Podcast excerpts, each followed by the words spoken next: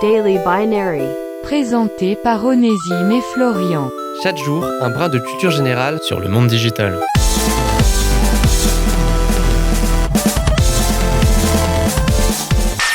Aujourd'hui, on va parler d'un sujet qui divise pas mal de monde et qui peut sembler obscur par certains abords.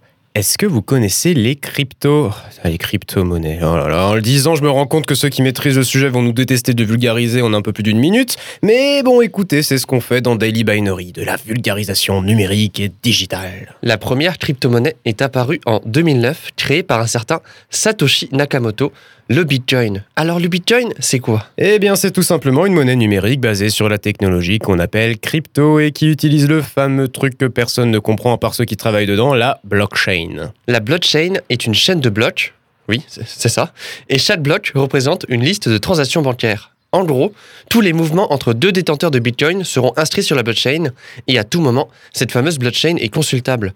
Cela permet d'avoir une monnaie à la fois très claire, car toutes les informations sont consultables et c'est presque impossible de frauder de quelque manière que ce soit, et à la fois cryptée, d'où le terme crypto-monnaie, car chaque utilisateur n'est représenté que par une suite de chiffres. Depuis quelques années, les crypto-monnaies ont connu un tel essor que c'est maintenant devenu courant qu'elles fassent la une des infos. Il en existe des centaines, voire des milliers que personne ne connaît, car tout le monde peut créer la sienne.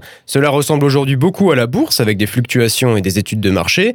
C'est bon, on a perdu tout le monde. Et pourtant, on savait que c'était compliqué d'en parler. C'était Daily Binary. Rendez-vous demain pour une nouvelle dose de culture générale sur le monde digital.